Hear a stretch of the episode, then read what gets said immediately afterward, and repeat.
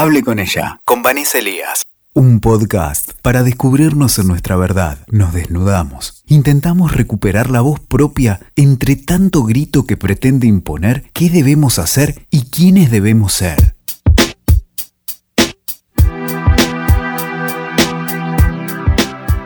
Hola, ¿cómo están? Soy Vanessa Elías y este es un nuevo encuentro de Hable con ella.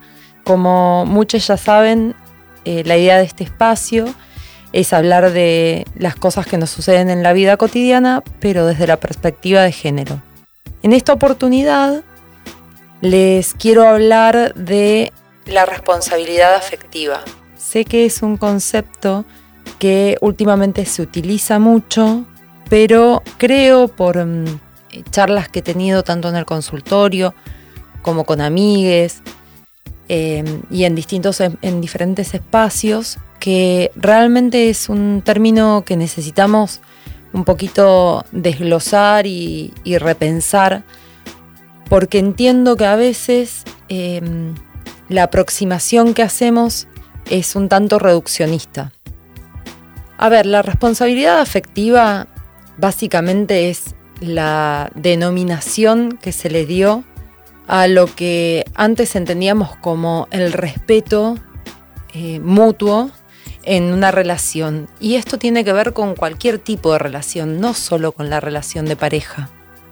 Me parece muy importante esta aclaración porque últimamente escucho personas que solo piensan la responsabilidad afectiva en el vínculo sexoafectivo y la verdad es que la responsabilidad afectiva, digamos, la podemos pensar como un, cordón, un hilo que atraviesa toda relación vincular.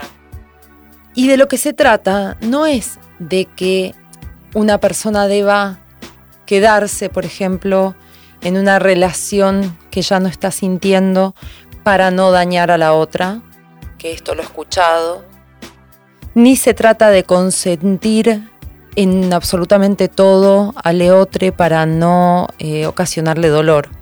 Más bien de lo que se trata es de intentar una equidad que mm, eh, nos brinde cierta lucidez en el modo que vamos a tener de relacionarnos.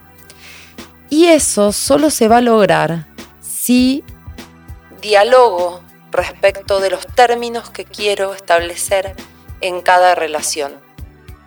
Porque cada relación debe poder crear sus propios términos. A ver, eh, la, mm, responsabilidad afectiva es un poco una consecuencia, o que la estemos pensando, que nos estemos cuestionando, es un poco una consecuencia de una apertura que viene habiendo en los últimos años en la manera de vincularnos, tanto este, a nivel familiar como a nivel eh, de pareja o sexoafectivamente. Y me parece interesante porque tiene que ver con romper este molde, este modelo de eh, vínculos piramidales eh, que establecían de antemano posiciones de poder, donde había alguien que ejercía mediante sus privilegios un poder sobre las demás personas a cualquier costo, sin tener en cuenta, sin contemplar cómo esto podía afectar emocionalmente a esa persona. Entonces, de lo que se trata es de que dentro de ese pacto, dentro de ese acuerdo que podemos establecer en una relación, respetemos y nos replanteemos cómo esto afecta emocionalmente, ¿sí? cómo lo que yo puedo hacer, la acción que puedo tomar, pueda afectar emocionalmente a las demás personas que están dentro de este acuerdo vincular o, o relacional. Eso es lo fundamental, ¿sí? Por supuesto que, por ejemplo, si vamos al caso de una relación de pareja, digamos, la dinámica con la que se puede sostener la emoción, el amor, la pasión, la sexualidad, va a ir modificándose a través del tiempo. Entonces, ser responsable afectivamente no implica quedarme en una relación en la que ya no quiero estar. De hecho, eso sería ser irresponsable afectivamente, Porque la responsabilidad afectiva es para con Leotre, pero también es para conmigo. La idea es que haya una apertura de un espacio donde se pueda dialogar y no haya, no exista un forzar la relación desde ningún punto de vista. Entonces va a incluir las, diferentes aristas que eh, forman parte de este vínculo en particular. Por ejemplo, si lo pensamos en cuanto a una mamá o a un papá con su hija, la responsabilidad afectiva es poder respetar a ese hijo como una persona que puede elegir, que puede decidir, que tiene cierto nivel de equidad conmigo.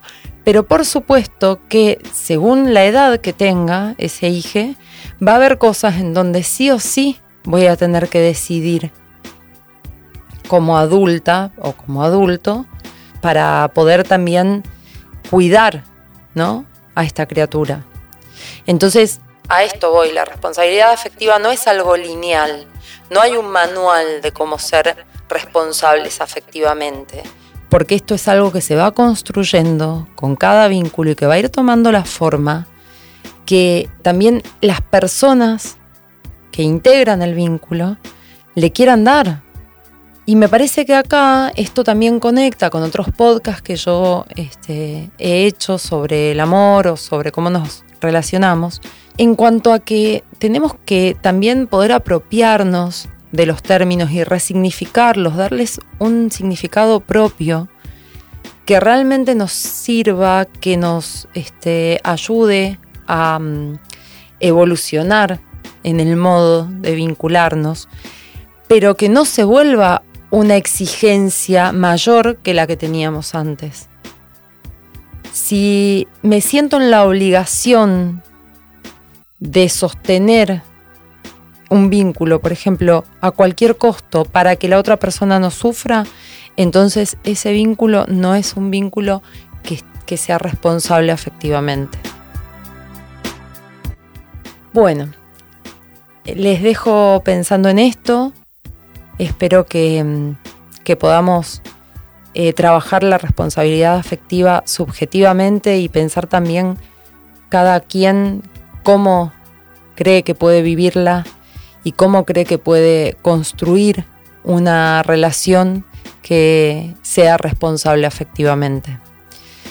Em, saben que si quieren hacerme comentarios o consultas o sugerirme temas, Pueden comunicarse conmigo a través de las redes, en Facebook, a la página LIC Vanessa Paola Elías, psicóloga con perspectiva de género, a través de Instagram, LIC Vane Elías, y en Twitter como LIC Vanessa Elías 1.